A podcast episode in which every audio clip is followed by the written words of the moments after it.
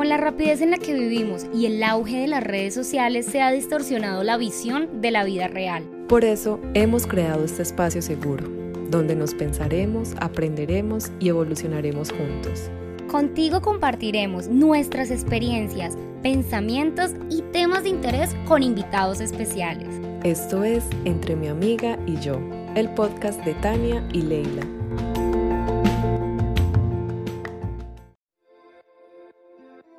Con la rapidez en la que vivimos y el auge de las redes sociales se ha distorsionado la visión de la vida real. Por eso hemos creado este podcast, un espacio para el cambio, el caos, la contradicción, el estaré muy vieja, ¿qué dirán de mí?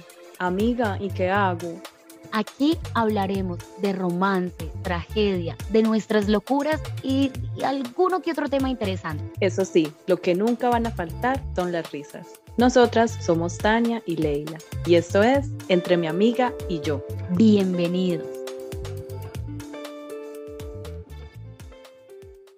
Hola, hola, hoy les quiero agradecer a todos ustedes por hacer parte de esta locura y estar conectados aquí en Entre mi amiga y yo un jueves más. Leila y yo estamos súper felices y agradecidas con el apoyo tan bonito que hemos tenido. De verdad, muchísimas gracias de todo corazón Gracias infinitas por hacer esto realidad. Obviamente sin ustedes esto no sería posible. Gracias, muchísimas gracias. Hoy les doy la bienvenida a la segunda temporada de Entre mi amiga y yo. En esta segunda temporada hablaremos de temas que nos competen a todos y son las relaciones de pareja.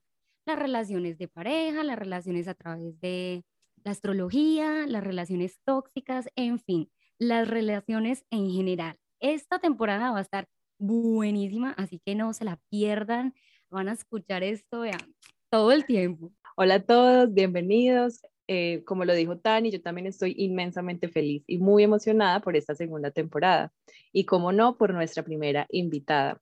Ella es alguien muy especial para mí y estoy muy feliz de que haya aceptado nuestra invitación. Para nosotras es un honor tenerla hoy aquí. Ella es cofundadora y codirectora de Yours y de Mindful Change. Es terapeuta, life coach y coach tanatológica. Es conferencista internacional, mentora de mindfulness, pero lo más importante de todo es que ella ha sido mi terapeuta desde hace aproximadamente cinco años. Es una gran amiga y me ha ayudado con todo mi proceso interno espiritual y ha sido una gran guía en mi vida y en muchas de mis amigas también, que yo sé que estarán muy felices de escucharla hoy aquí.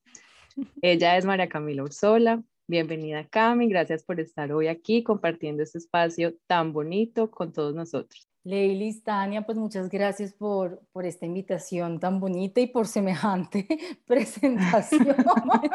espero espero que, que, no se llenen de expectativas, sino que construyamos todos juntos aquí, porque muy, muy gratificante escuchar esas bonitas palabras. Muchas gracias. Gracias, Cami. Gracias a ti, Cami. Bueno, hoy hablaremos de las relaciones de pareja, pero para empezar queremos preguntarte, Cami, eh, ¿Qué son las relaciones de pareja? Bien, hay muchas definiciones sobre esa pregunta.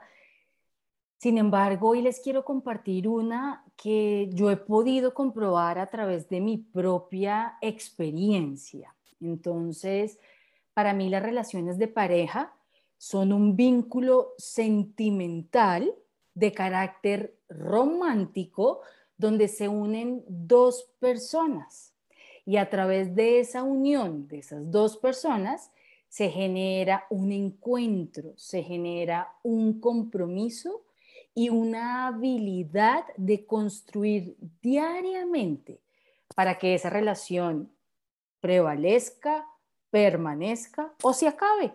Es, es, es, una decisión diaria estar en pareja, prácticamente. Eso es lo que es. Sí, entendiendo. Sí entendiendo esto de que, que la pareja nos ayuda, yo quisiera entender o que me explicaras cómo puedo yo verme en la pareja, cómo puedo aprender de mi pareja. Bueno, esta también es una pregunta que nos puede llevar a muchos horizontes, ¿sí? Sin embargo, yo les voy a mencionar unos puntos que nos pueden venir bastante bien y los vamos complementando. Cuando estamos en pareja, más allá de vernos en la pareja, porque a veces nos podemos ver y a veces no, el construir, el estar en pareja nos genera grandes, grandes beneficios. Y desde esos grandes beneficios uno podría decir, oiga, es que estar en pareja me ayudó a esto y a esto y a esto. Pero para poder obtener esos beneficios debemos tener una conciencia. Porque si entre los miembros de la pareja no hay un darme cuenta, no hay una conciencia permanente de un trabajo interior y también un trabajo de pareja, no hacemos nada. ¿A qué me refiero con esto? Cuando uno realmente analiza, observa, siente, estudia, construye la pareja, se da cuenta que te genera un crecimiento y una madurez única. ¿En qué sentido? Nos ayuda sí o sí a comunicarnos, porque pareja que no se comunica no dura o se vuelve un caos. Y voy a ser un poco más específica en esto. En las relaciones de pareja hay obstáculos como yo pienso que es así, pero me da miedo preguntarte, oye, ¿qué pasó acá? ¿Sí? Me da miedo mostrarte mi corazón y decirte, me siento triste. Entonces quiero que me, me traigas flores, pero no te he dicho que estoy triste. Creo que siento que mi pareja tiene que adivinar todo, él ya sabe todo o ella ya sabe todo. Exactamente. Y la pareja sí o sí nos ayuda a tener una habilidad en la comunicación, a decirte lo que siento, a decirte lo que pienso, a preguntarte te guste o no te guste, a tener una sincronización en la comunicación. A mí me genera mucha curiosidad observar a las parejas en diferentes aspectos y me da mucha risa cuando uno está en una reunión y a veces el hombre anula a la mujer en la conversación o la mujer anula al hombre. Y eso no debería pasar. Ahí uno dice, oiga, ¿cómo será en casa? ¿Será que se escucha? ¿Será que se comunica? No, hay que tener una habilidad de generar un protagonismo en el otro cuando es necesario. Si estamos en un grupo de amigos y mi pareja está contando el cuento, no lo tengo que interrumpir, no le tengo que complementar las palabras, no lo tengo que callar, no, lo escucho como si fuera la persona más importante del momento y después ahí sí yo hablo y le agrego mi punto de vista. Pero hoy por hoy, aparte de lo que les dije anteriormente, también nos interrumpimos, nos completamos las palabras, eso no es así, te faltó esto, te faltó aquello, y todos tenemos una autenticidad de contar historias de manera distinta. Entonces, qué bonito que cuando uno usa la conciencia en la pareja, te des el permiso de decir lo que piensas, lo que no te gusta, lo que te gusta, de preguntar y no asumir, de generar espacios, de tener esa sincronización, de hablar y a veces callar. Y hombre, hay momentos donde uno, por miedo a hablar sobre lo que siente o lo que no le parece o lo que está buscando, uno guarda silencios eternos y se conforma o se adapta con cualquier cosa, por miedo a perder a esa persona. Tanto le pasa a hombres como le, nos pasa a las mujeres. Entonces, no, no, no, coger las cosas por las manos. Oye, está pasando esto, ¿qué vamos a hacer? ¿Qué necesitas? ¿Yo qué necesito? ¿Qué piensas aquí? ¿Qué piensas allá? Y si te das cuenta, muchas veces nos vamos por el ladito. Nos da miedo preguntar de frente. Directo. ¿sí? Y eso genera aún más confusión. Entonces, las relaciones de pareja sí o sí nos dan una madurez y una, y una conciencia en la forma como nos comunicamos, ¿vale? Me dicen si quieren agregar algo, ¿ok? Ahí en ese punto de la comunicación ahí pues entraría como la idealización, o sea, uno porque idealiza a veces tanto la pareja o porque tiene como tantas expectativas, si digamos, yo entiendo que es un ser humano igual que, que todos. Claro, claro, esa idealización no entraría de, dentro de los beneficios, ya nos devolvemos un poquito, pero para responderte esa pregunta, en un inicio nosotros idealizamos a esa persona porque nos suple de lo que carecemos. Es decir, si yo no tengo atención con mi familia y tampoco me doy atención a mí, a mí misma, llega una persona novedosa, que me da detalles, que me llama, que me pregunta, ¿ya almorzaste? Avísame cuando llegues a la casa, ven te recojo, ¿cómo estás de linda? ¿Cómo estás de guapo? Y en un inicio toda la atención está en ti. Entonces, esa persona, comillas, suple lo que en este momento te está haciendo falta. Y uno dice, uy, es la mujer perfecta, es el hombre perfecto, es divino, ¿no? Es hermoso pero llega un momento, exacto, pero llega un momento que entre más nos relacionamos, hay más encuentros reales y empezamos a darnos cuenta que esa persona no es la misma que yo conocí porque los pensamientos cambian, las emociones cambian y porque nos conocemos desde una verdad muy íntima. Muy diferente. Muy diferente. Y no quiere decir que él no te dé atención, pero no te va a dar la misma atención de cuando estaban saliendo, es una realidad.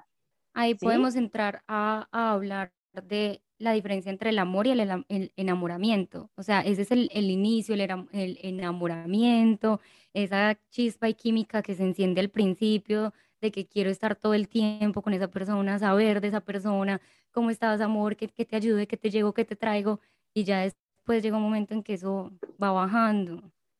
Claro, totalmente. Y en esa etapa que tú mencionas, que es la etapa del enamoramiento, no hay error alguno, no hay defecto alguno, por eso se dice que uno se debe casar no enamorado. Eh, Cami, una pregunta, más o menos, ¿cuánto tiempo dura el, el, enamoramiento? O sea, ¿cuánto tiempo uno ve a esa persona tan maravillosa y después como que las relaciones se vuelven como difíciles, entre comillas? Pues mira que hay varios estudios, Leili y Tania, sobre eso. Eh, sin embargo, se dice, no tengo la absoluta certeza, pero se dice que entre uno y tres años dura esa etapa de enamoramiento. Pero yo, yo creo que, que sí, o sea, se dice que dura de a dos mm, o tres años, pero, mm, pero yo creo que también va de, mm, depende de la relación, depende del vínculo que se vaya creando, porque pues igual puede que sí sienta como ese enamoramiento súper amor a primera vista, y, y, así como fue así tan rápido a primera vista, también de un momento a otro es como, no, ¿qué está pasando aquí? No quiero, ya, ya no quiero más. Y sí. nos vamos. Sí, sí, claro, pero, pero aunque digamos que depende de la relación, si nos ponemos en un plano donde la relación va a llevar cuatro, tres, cinco años, tú no, ya no vas a sentir en la ochenta y salida mariposas en el estómago, no te van a temblar las manos, no va a haber esa atracción solo con la mirada de me meto en tu mirada y me hace sentir de todo, no, la mirada va a ser profunda pero amorosa, los sentimientos van cambiando un montón, ya sea para bien o para mal, pero las mariposas no prevalecen toda la vida. Por eso es que si uno quiere sentir mariposas, pues tiene que trabajar en el deseo, en la atracción, en la pasión, pero tenemos que ser realistas. Uno con una persona que ama profundamente a medida del tiempo, no es la primera salida que a uno le tiembla todo, que qué nervios, que, que tengo que estar divina, no, uno va mucho más tranquilo y, y no hay nervios, hay otro tipo de amor, otro tipo de amor. Ahí me gustaría... Entrar... Oh, vale. no, cómo entrar como a, a, una relación consciente, o sea, como saber que más adelante eh, no va a ser como lo mismo el enamoramiento y las mariposas, sino que desde el principio es como, ok, estoy sintiendo esto muy lindo, pero sé que más adelante eso se va a transformar. ¿Cómo entras desde el principio ser no consciente? Así como lo estás diciendo, primero, permitirse vivir eso, tal cual es. O sea, qué delicia esa atracción, qué delicia esa pasión, qué delicia esas mariposas en el estómago. Vivirlo tal cual es, sin querer cambiarlo sin querer, sin querer que permanezca toda la vida. Y hacerse preguntas como y reafirmaciones como esta persona que hoy estoy conociendo, quizás en el futuro sea diferente. Estas mariposas que estoy sintiendo, quizás en el futuro sean diferentes. Este amor que estoy sintiendo, quizás en el futuro sea diferente. Y miren que yo no les estoy diciendo diferente para bien o para mal, diferente. Diferente. Y uno a través de la conciencia sí puede prevalecer en un encuentro. Por ejemplo, uno lleva ya años y tiene que tener presente que si bien es cierto, no hay esas mariposas en el estómago, pero mirar a la pareja, mirarla a los mm. ojos, ser afectuoso, los detalles, las noticas, la comprensión, la paciencia, la autenticidad, los espacios, la individualidad, el hablar, es un amor supremamente diferente. Entonces, una pieza del rompecabezas está abajo, darse cuenta, trabajémoslo, porque conforme va avanzando el tiempo, hay situaciones adversas que uno enfrenta con la pareja y o te das cuenta o te quedas ahí hundido. Y si uno se da cuenta que la comunicación está fallando, que la sexualidad está fallando, que los encuentros están fallando, oye, algo está pasando acá, ¿qué vamos a hacer? Trabajémoslo. ¿Qué necesitas? Y eso se trabaja y vuelve y se une, vuelve y se une. Entonces entender que hay que vivir cada etapa de la relación, que por más información que haya sobre las relaciones de pareja, yo siento, siendo una mujer casada, que la propia experiencia te muestra la real verdad de lo que es una relación. Porque a ti te pueden decir, el matrimonio es esto, el noviazgo es esto, la unión libre es esto, pero uno se termina conociendo con la persona de una manera que nadie más se conoce. Y somos los únicos responsables de construir y crear la relación que queremos, teniendo en cuenta que no es perfecta, pero que tiene momentos perfectos. Y que es bonita en crecimiento siempre y cuando las dos personas estén en ese en esa capacidad de decir, vamos a solucionar, vamos a hablar, vamos a, a llegar a acuerdos, pero ¿qué pasa cuando no hay eso? cuando uno, de pronto la mujer o el hombre está, está buscando ese, ven, yo no quiero terminar la relación, quiero solucionar esto, ven, hablemos, y la otra parte es, no, no quiero, o no, no me gusta hablar, o, o digamos, el, eh, hablaste del tema sexual, eh, ven, está pasando esto en el tema sexual, y la otra persona de una se, se toca el tema sexual y se cierra. Eh, ¿qué, ¿Qué pasa ahí? O sea, uno y, y, también cuando uno nombra, bueno, entonces vamos a, a, terapia, vamos a un especialista, hablemos con alguien y, y, esa persona rechaza, no, es que o eso no me gusta o no creo que sea necesario. O sea, se cierra totalmente y tampoco cede a, a hablar. Ahí, ¿qué consejo le darías a esa persona? Súper bien. Primero, comprender, comprender eh, por qué esa persona no cede generalmente es miedo, miedo a encontrar, miedo a la verdad, miedo a conocerse. Y desde la comprensión tomar una decisión. Bueno, mira, te estoy diciendo que busquemos soluciones y tú no te quieres montar al bus conmigo, yo voy a hacer mi parte con o sin ti, pero miremos a ver en el camino si nuestras expectativas se unieron o si cada quien coge por su lado, lastimosamente o afortunadamente. Porque yo no puedo dejar de lado algo que a mí me importa y que yo estoy trabajando sola cuando tú no quieres cambiar. Y te puedo amar, pero quizás me tendré que ir porque siento que estoy sola con esto. Eso sí, ni a las patadas, ni con la agresividad, a través de una paciencia y una comprensión, a través de un diálogo. Estamos teniendo este problema, intentarlo una, dos, tres, cuatro, yo diría que hasta cinco veces en un tiempo prudente, leyendo a la persona que tienes al frente. Mira, yo voy a hacer esto y si la persona todavía no quiere, tú avanza ve y busca tu ayuda, mira tú las cosas y poco a poco vas metiendo a esa persona y hay una probabilidad que se monte, hay una probabilidad de que no se monte. Y si de pronto para ti fue suficiente trabajar tú solita o tú solito en eso y la otra persona cambió, genial. Y si realmente no y tú sigues avanzando, avanzando y la otra persona no, y ya hay un desencuentro y hay una claridad de no eres la persona y me voy, porque se acabó el amor o aquí me estoy abandonando yo en un aspecto que para mí es muy importante y llevo dos años remando contigo, diciéndote, haciéndote de muchas maneras. Remando sola. Y, bueno, yo entiendo que tienes miedo, yo entiendo que no quieras, pero pues tampoco estoy dispuesta o dispuesto a que las cosas sigan igual. Y quizás no es a mi manera, pero quiero que me des la tuya. Y yo me monto en la tuya. O tú trabajas por tu lado, yo trabajo por el mío y encontremos. Porque no siempre es como uno trabaje, ¿no? Eso también hay que tenerlo muy claro. Pero lo importante es que cada quien haga su parte y dentro del camino uno vuelva y se encuentre y se solucione.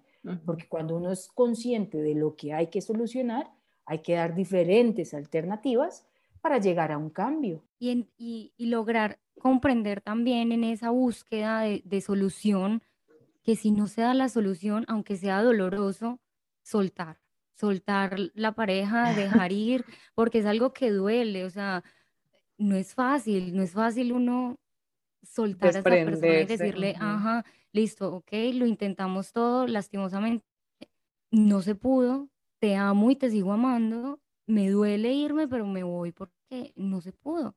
Y, y esto me, acuerdo me acuerdo mucho de, de lo que me decía, digamos, de pronto mis abuelos, como, ay, es que el amor todo lo aguanta, el amor todo, estos dichos con los que uno crece, que, que sí suena muy, muy bonito, muy romántico, pero siempre estoy en desacuerdo. O sea, eh, llega un punto en que, listo, yo, yo amo a la persona, estoy contigo, lucho contigo en, hasta cierta medida, pero ya cuando no se puede más, no se puede más.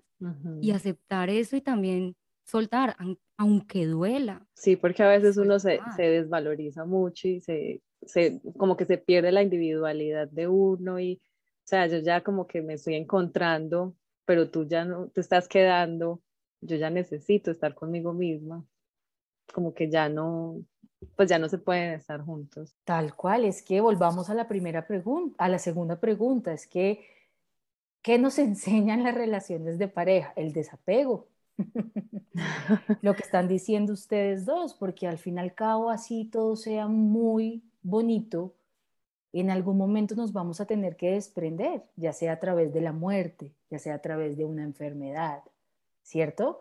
Algo que es inevitable. Entonces el desapego es algo que nos enseña mucho la pareja, porque en cualquier momento, dentro de la misma, estamos aislados y eso genera dolor. Y efectivamente antes la separación no era bien vista. Antes uno tenía que quedarse ahí como fuera porque por, los hijos, porque que ir a la sociedad. Hoy en día ha pasado lo contrario, a cualquier cosa que no me gusta suerte y tampoco las cosas son así, es un punto medio.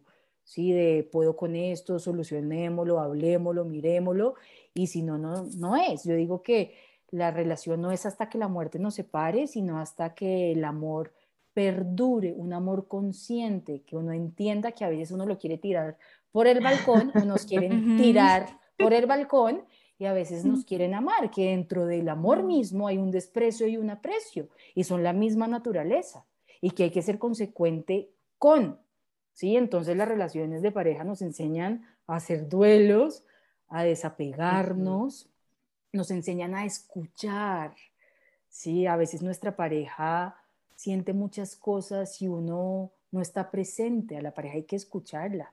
Por más años que lleves, tu pareja también te tiene que escuchar a ti. Tenemos una boca y dos oídos y usamos medio oído y quince bocas. Sí. Y todos necesitamos ser escuchados. Entonces las relaciones de, de pareja te enseña la comunicación, el desapego, la escucha, la comprensión, el por qué lo hiciste, el perdonar para continuar, sea una situación chiquitica, mediano o grande, sé que en algún momento me vas a herir porque tienes necesidades que no están siendo satisfechas, porque en algún momento me vas a culpar de algo a través de una emoción que yo no soy responsable de, pero tu realidad lo ve así. Y son cosas que uno tiene que tener presente porque si no, no puede continuar y se llena de resentimiento y amargura. ¿Qué más nos enseña las relaciones de pareja? La paciencia, que es una virtud hermosa y que poco trabajamos. Todos tenemos una educación diferente, una historia distinta, unas vivencias supremamente diversas, unos miedos que a veces se parecen a veces son opuestos y queremos que la pareja actúe como nosotros, queremos que piense como nosotros, que se comporte como nosotros. Y no, van a haber cosas que no van a ser así, no hay nada más lindo que ser paciente. Para María Camila, a medida que pasa el tiempo y hay conciencia, el amor aumenta, ¿sí? El amor es más real, más real. Y si no hay una paciencia dentro del amor real, no hay amor, porque yo no sé cómo amar sin paciencia, cuando a veces de verdad esto es una locura. eh, es un milagro que nos relacionemos. Y no solo en la pareja, con las amigas, con los papás, con los hermanos, con los jefes. Es un milagro que nos relacionemos porque todos tenemos creencias, percepciones supremamente diferentes. es un milagro relacionarse. ¿A través de qué? De estos puntos mencionados que hay que tener en toda relación. Y otro beneficio que a mí me encanta, que tú lo dijiste, Leilis, es que la pareja nos ayuda a tener aún más confianza en uno como mujer o hombre. ¿Por qué? Porque uno con pareja o sin pareja tiene que trabajar mucho en la autoconciencia y en la autoestima, porque en una pareja nos podemos perder cuando tenemos baja autoestima. Y si tú le dices a tu pareja, ¿cómo lo hice? y te dice mal, tú dices, cagada, lo hice mal.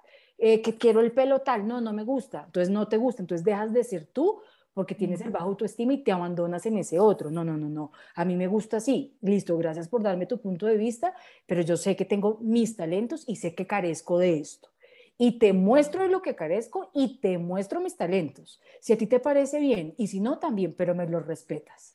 Porque mi individualidad no se va a perder por el complemento que me estás dando de ciertas cosas y viceversa y sobre todo reconocer a la pareja, oye, qué lindo, qué bien lo hiciste, aprender de la pareja, como esa admiración, sin generar una posesión. Yo quisiera preguntar eh, cómo hacer para uno no perderse en el otro, o sea, mantener la individualidad, porque siento que es, es, es algo muy difícil. A mí me ha pasado, me pasó que yo me perdí totalmente en una relación, me perdí por completo, me desconocí y después fue como, no, venga, ¿qué está pasando? Pero, pero me demoré mucho, o sea, me demoré como tres años en darme cuenta. Entonces, ¿cómo, cómo, cómo hacer? ¿Cuáles serían tus consejos para, para darse cuenta si ya me, ya me perdí? O sea, ¿cómo me doy cuenta que ya me perdí en la relación, que ya no soy yo? ¿Y cómo hago para encontrarme? O si apenas estoy empezando una relación, ¿cómo evitar perderme y mantener esa individualidad? Sí, como respetando espacios, no dejando de hacer tus cosas, eh, teniendo un trabajo interior constantemente, tener una autoconciencia, dar tus puntos de vista. Es que cuando uno se pierde en el otro, demos ejemplos, ¿sí? Y me ayudan, porque creo que todos hemos pasado por ahí. Es, por ejemplo, que tú quieras, ajá. Digamos, por ejemplo, yo dejaba de ir con mis amigos. Digamos, mis amigos me invitaban y yo le decía, ay, amor, vamos juntos. Y él no quería. Entonces yo decía, ay, no, no voy, porque él no quería. Entonces, y lo hacía como por, ah, porque era el plan mejor estar con él. O sea, me vendía yo la idea de, no, mejor estar con él. Este, pero mentira, o sea, no. Claro, claro. Entonces, es, es Exacto, es no dejar de ser tú. Entonces, por ejemplo, tú querías ir con tus amigos y él te decía que no fueras, entonces tú no ibas, no, hacer los planes con mis amigos, mis amigas, y es para mí es importante, como darnos esos espacios. Si eres una persona que le gusta el deporte y a tu pareja no, entonces tú, eh, hacer tu deporte y tener un equilibrio, no todo enfocado en el deporte, pero tampoco todo, eh, como lo dice tu pareja. si, tu, si tú eres más espiritual y tu pareja no lo es tanto, seguir haciendo tus prácticas eh, espirituales, meditativas, de mindfulness, así tu pareja no lo haga porque lo busca de otra manera diferente. Como que yo siento que si uno tiene claro lo que uno quiere, lo que uno necesita, lo que a uno le gusta, es muy interesante cómo poder llevar una pareja así que te consuma si mira, a mí me gusta el deporte, yo lo hago esto y estos días, tu pareja que te apoye, ¿me comprendes?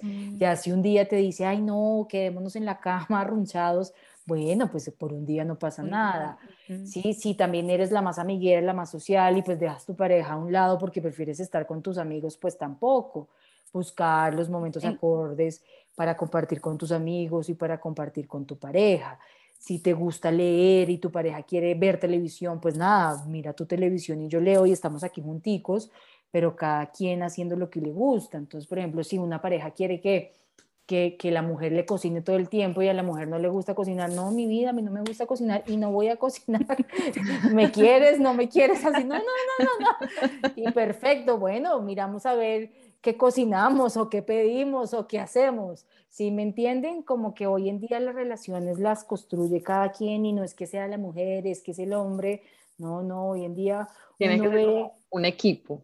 Sí, y se ven, o sea, o si hay conciencia, de verdad, hay parejas donde hoy por hoy a mí me parece fantástico ver los hombres como ayudan a las mujeres al cuidado de los niños, me encanta con la casa, la mujer también como trabaja sin ser el macho de la casa, sino una mujer súper independiente, pero también súper femenina, pero también berraquita, masculina, el hombre también femenino y masculino, porque dentro de nosotros todos tenemos un hombre y una mujer.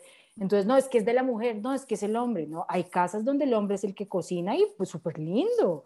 Entonces, miren que no hay un deber ser, no, no, no hay un deber ser y el día que yo crea que hay un deber ser en las relaciones de pareja, creo que estoy muy equivocada porque mi experiencia terapéutica me ha mostrado casos supremamente variados y mi propia experiencia personal me ha mostrado momentos también supremamente lindos y a veces también adversos. Entonces, es como vivir cada momento y descubrir cada momento y conocerte cómo eres tú en pareja y cómo esa pareja te puede ayudar a crecer y cómo tú le puedes ayudar a esa pareja y cómo entender que también eres un ser individual sin pareja, porque estando en pareja hay momentos donde estamos sin pareja. Ajá. A veces sí, uno necesita como estar solo, estar con uno mismo, es como no quiero que me hables, pero no es porque no te ame, sino que necesito estar sola. Claro, y eso es bonito hablarlo, literal, oye, no, hoy quiero leer, no me hables, o el esposo, estoy viendo fútbol, no me hables. O, por ejemplo, en eh, un caso personal, yo, mi esposo me dice que yo soy más de hablar en la noche y él es más de hablar en la mañana. Entonces ya como que ya encontramos puntos medios, pero nos molestamos. Y él me dice, uy, ya te dio la habladera. Y yo le digo, ay, no, déjame dormir, ya te dio la, habladera. Pero miren que uno se va encontrando, ¿sí? Uno se va como encontrando, pero hay que hablar. Lo importante es como que la, de verdad las dos personas tengan esa apertura para construir un equipo a largo plazo. encontrar ese equilibrio, no, que no hay que ser un experto en relaciones para poderse relacionar con conciencia, sino hay que aprender a aprender de cada experiencia que se está viviendo sin juzgarla. Aprender a conocer al otro. ¿Qué me, ¿Qué me está enseñando lo que estoy viviendo con esa persona?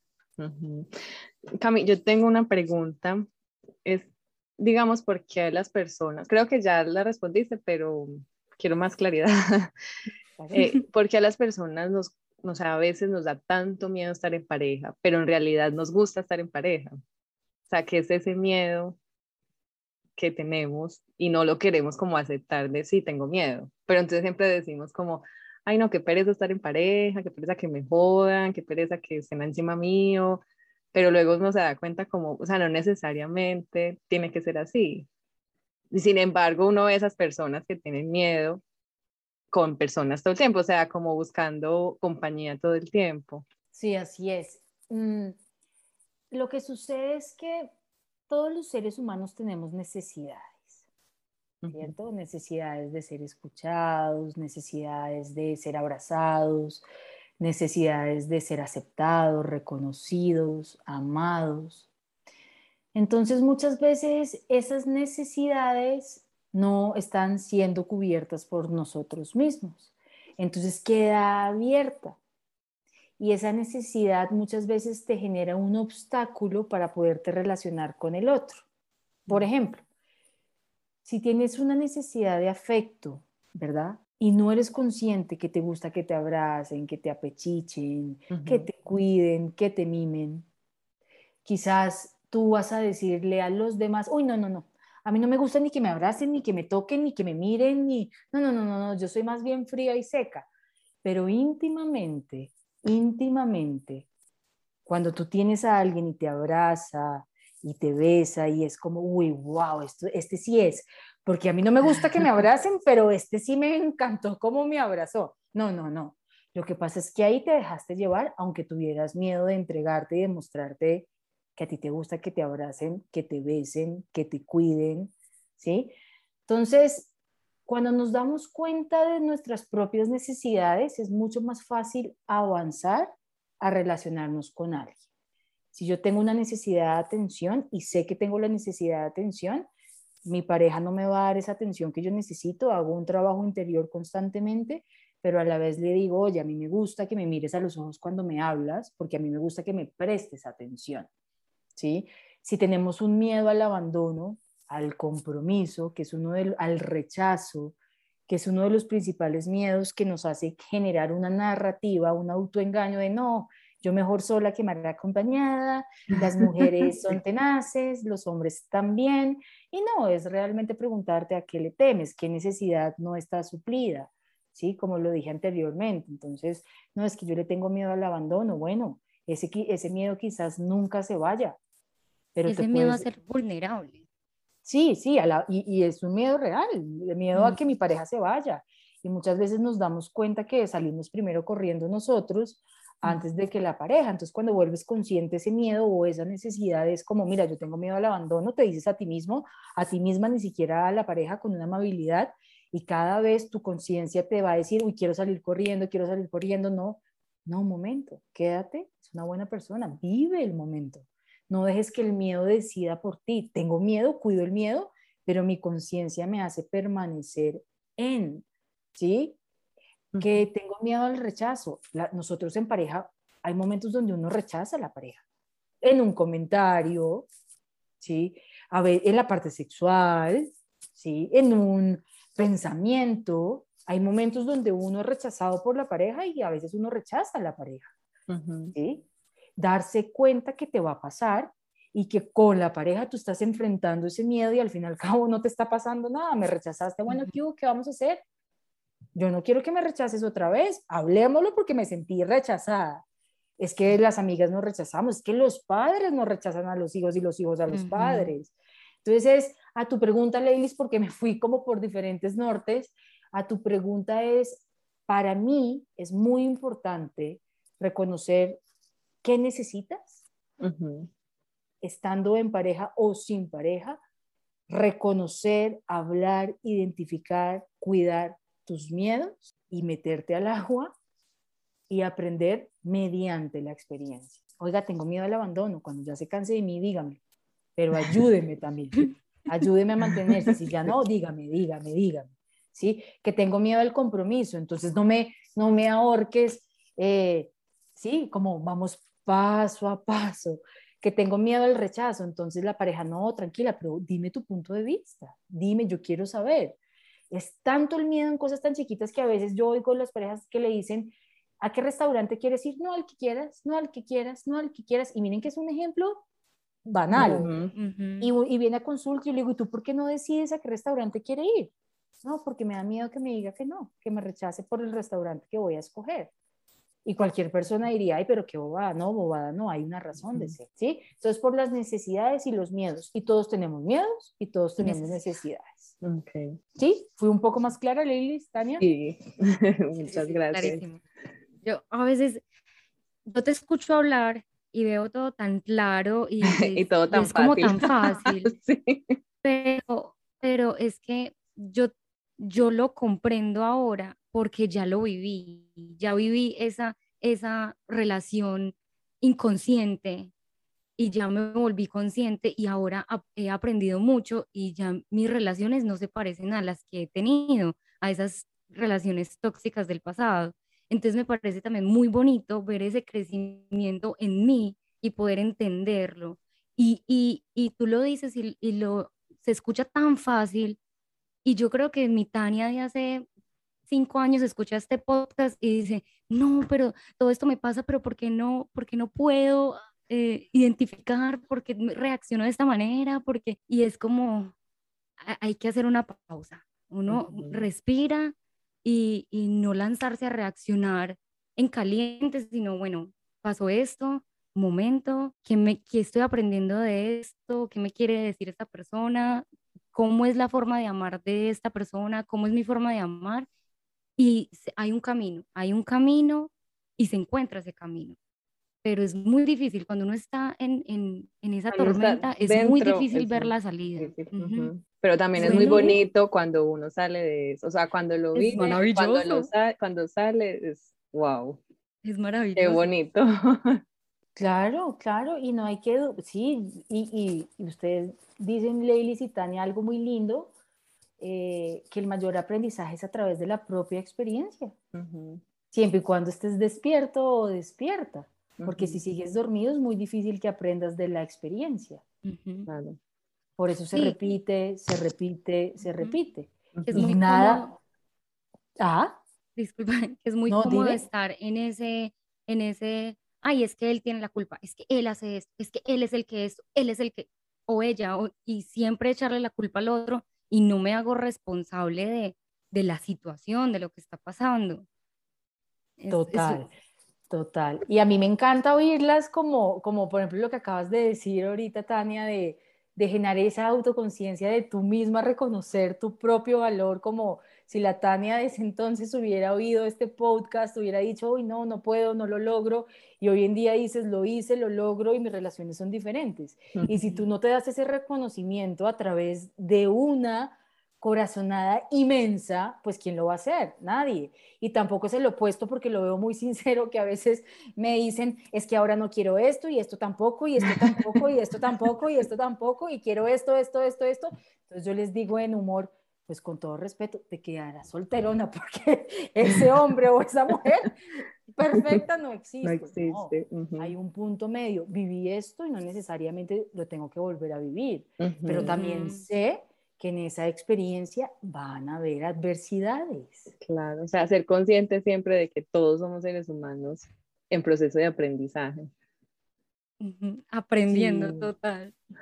Sí, sí, y si uno se pone en primera persona, de verdad, uno puede ser una viejaza y un tipazo, pero a veces tienen momentos donde uno se equivoca por las necesidades que tenemos. Y eso también es bonito, darse cuenta. Si me equivoqué, darme cuenta, darme cuenta. Y cuando, hay, cuando me doy cuenta, si me, al darme cuenta que me equivoqué, pedir perdón, o sea, poder decir, agachar la cabeza, dejar el orgullo a un lado y decir, oye, discúlpame, me equivoqué, no era mi intención, o, o de pronto en ese momento, sí, o sea, lo hice sin pensar, tenía mucha rabia y reaccioné de esta forma pero he visto en parejas y lo viví que hace, hace uno daño y ese orgullo, ese, no, pues sí, ya sé, ya sé, ya sé que la cagué, pero no voy a decir nada porque, porque no, entonces le voy a dar la razón a él. no, o sea, es, o al contrario, que la otra persona comete errores y pide perdón y uno también por orgulloso dice, pues no, o sea, tú estás mal, tú eres lo peor, ¿cómo es que me heriste? Tal, tal cual, tal cual. Y salir de esas creencias limitantes. Salir de esas creencias limitantes de que uno sí o sí tiene que tener pareja. Y tampoco. Y uno soltero también. No, sí, seguir viviendo la vida mientras llegase a alguien, ¿sí? Si llegase a alguien maravilloso, sino también, pero no por la sociedad, porque tienes que casarte, porque tienes que tener hijos, porque te va a dejar el bus, porque si no tienes un hombre al lado, una mujer al lado, no eres nadie. O sea, unas cosas que, que realmente te hacen elegir mal. Mm. ¿Sí? No, si yo quiero parejas porque quiero construir, estar, amar y dejarme amar, eso que es tan difícil. A veces, a veces uno ama, ama, ama, pero dejarse amar a veces es difícil o viceversa. Para mí, el mayor trabajo que hay que hacer en una relación es la entrega, entregarse, sin esperar de la otra persona. A mí, la verdad, me da mucho dolor cuando oigo a mis pacientes y los cuestiono un montón, decir que en el amor hay que ser mierdas para que a uno lo quiera. No, no. si esa persona se fue, que se vaya, pero fuiste un tipazo o una viejaza porque fuiste fiel a lo que sentías y a lo que pensabas. Entonces uno tiene que mostrar una cara dura, áspera, seca, para que se queden conmigo, porque el amor es peligroso, no, al contrario, el que realmente ama se entrega, así esa persona no se quede a su lado. Es que hay muchas creencias, hay muchos, esos dichos de, de calle, ay no, es que hágasela difícil porque así la van a querer. Hágase, es, esas, esos dichos que, que son muy coloquiales, que están ahí por la calle y que supuestamente no hacen daño, pero hacen mucho daño, o sea, dañan la, la manera de, de, poderse entregar libremente, porque no es que si yo demuestro mucho, entonces se va a perder el interés. Pues si yo demuestro mucho y esa persona se pierde el interés, pues no era el correcto, déjalo ir, más, mejor que se vaya, que no vuelva, porque es que como, o sea, es, ese miedo a ser vulnerado, ese miedo a mostrarse como uno es, ese miedo a, a, a, a todo, a, a, este sentimiento tan bonito que es el amor, que es entregar, que es dar, que es, que es recibir, que es decidir, o sea, es, ay, es mucho, me emocioné. no, y que finalmente con todo lo que Cami dijo, es como el amor realmente no duele. Los seres humanos somos los que lo interpretamos así, pero realmente el amor no duele. Mm, y entender, sí, es bonito entender que, pues que va a haber momentos donde con o sin pareja vas a sufrir, porque el sufrimiento hace parte de la vida, por ende, la situación es la que me va a hacer sufrir, la interpretación de la situación, la no comprensión de la situación, la falta de claridad, la herida, la necesidad inconclusa, pues todo eso me va a doler. Y si eres un ser humano que constantemente vive eso, cuando tengas pareja, lo vas a seguir viviendo. Por ende, vas a seguir sufriendo, con o sin pareja. ¿sí? Entonces, no, tener eso claro y qué bonito poder hablar de lo que uno siente, también buscar ayuda, hay cosas que uno puede hablar con la pareja, hay cosas que no, hay cosas que puede solucionar con la pareja y hay otras cosas que no puede solucionar con la pareja. Y eso también hay que tenerlo muy, muy, muy claro, porque cada quien vive constantemente muchas cosas y hay parejas que son muy amigos, que pueden trabajar juntos, que son un parche, hay otras que no pueden trabajar juntos, pero en la casa son un parche. ¿sí? Entonces miren que las parejas son supremamente diferentes. Hay parejas donde tienen un complemento en muchas cosas y hay otras donde se complementan en otras tantas. ¿sí? Es que como También, tú, como tú ya lo dijiste, o sea, no hay que encasillar. Eh, una pareja perfecta es esto porque si uno empieza a limitar una pareja perfecta, es, hace lo siguiente y lo siguiente, se está perdiendo de un montón, de una paleta de colores de, que, es, que es enorme. O sea, cada pareja es un mundo. Si cada persona es un mundo, al relacionarme yo con otro mundo, pues creamos todo un universo de posibilidades. No hay que limitarnos. Lo importante es eso, encontrar, encontrarnos en esas diferencias, aprender de esas diferencias y crecer juntos. Para mí, eso así es, me, he aprendido esto en este podcast, como que me llegó y me parece hermoso, o sea, amar a, a la pareja en todos sus matices, en, en, todos sus colores. Sí, aprender, aprender a amarla en, en todos sus colores y aprender también a, a despreciarla en todos sus colores. Y aquí hay algo lindo también, por ejemplo, para, para las mujeres que nos escuchan, eh, generalmente nos da mucho miedo como ser las que damos el primer paso, ¿no? Como, oye, me gustas, eh, te quiero, te amo, quiero salir contigo, me atraes, siento esto por ti. Generalmente nos inculcaron que el hombre es el que tiene que invitarte a salir, decirte qué bonita estás, decirte primero te amo. Y no, hoy en día también eh, se dice, por ejemplo, Osho, un gran autor por si lo quieren indagar, él dice que la verdadera libertad del hombre y la mujer es ser quien es en el momento que lo siente y que lo necesita hacer. Si la mujer siente que le tiene que decir a un hombre, te quiero conocer, hágalo. Y ahí es cuando está la igualdad, ahí donde está la seguridad, que tú no esperes a que el hombre te diga, te quiero conocer.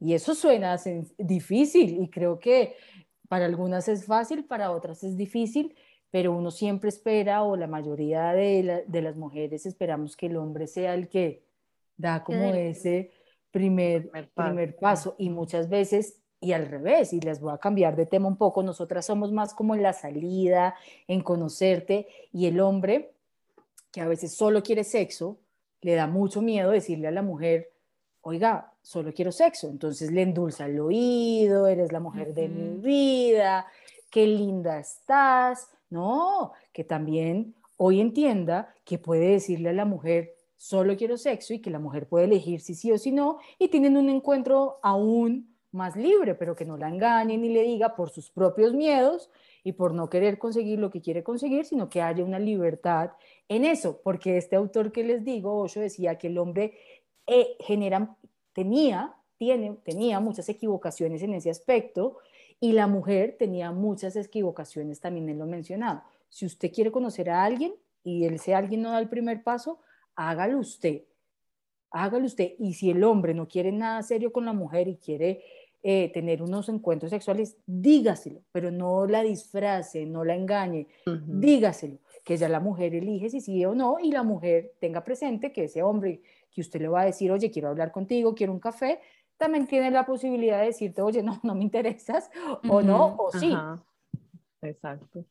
Es, este tema, eh, esto que acabas de abrir me parece muy interesante porque siento que las aplicaciones de citas han abierto ese espacio donde la mujer es la que puede dar el primer paso. Hay muchas aplicaciones que es la mujer la que habla primero o, o son las aplicaciones que también ayudan a decir, hey, solo estoy buscando sexo y que ya uno puede entrar a decir, bueno, yo también, yo como mujer también estoy buscando solo sexo y también está bien, que, que es, es normal, o sea, hemos también como el, el tabú de de, ay, no, las mujeres no queremos sexo, los hombres son los que quieren y, eso también hay que tumbarlo y, e ir más allá. Las mujeres también nos gusta el sexo, las mujeres también buscamos solo sexo, no solo los hombres. Entonces también es como, como creo que las aplicaciones han ayudado a eso, pero en la vida real no se ve tanto. O sea, en la vida real es más difícil que una mujer vaya del primer paso o que un hombre directo diga, hey, hola, ¿cómo estás? Ven, sí, estás muy linda, me pareciste muy bonita y eh, pues eh, quiero sexo esta noche. pues es como muy difícil, está más complicado. sí, sí, es muy cierto, es, muy cierto, pero ojalá que los que nos escuchen nada, ser sinceros. sería, como, sería como lo ideal, ¿no? Pero es un entrenamiento, es un cultivo. Todo en la vida se tiene que entrenar y lo que nos parece difícil es porque carece de entrenamiento. Ay, qué lindo. Me encantó este encuentro de hoy. Ay, sí, Cami, muchísimas gracias por estar aquí, por, por permitirnos eh, tenerte aquí con nosotros, por honrarnos con tu presencia, con tu conocimiento. Muchísimas gracias de verdad por, por venir, por estar.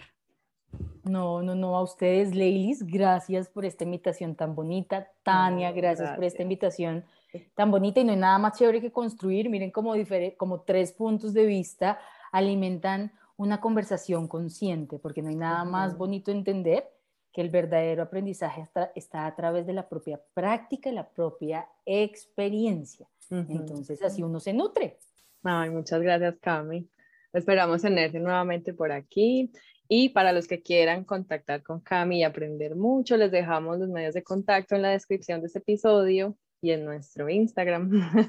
bueno, esperamos que nos dejen sus comentarios y compartan este capítulo con todos sus amigos. Un abrazo muy fuerte a todos y los esperamos nuevamente el próximo jueves. Esperamos que hayas disfrutado de este episodio y recuerda seguirnos en nuestras redes sociales como arroba entre mi amiga y yo donde podrás encontrar más información acerca de nosotras, nuestros episodios, invitados y compartir tu opinión. Agradecemos a nuestro editor e ilustrador Alejandro Cortés. Lo encuentras en Instagram como arroba Hakur.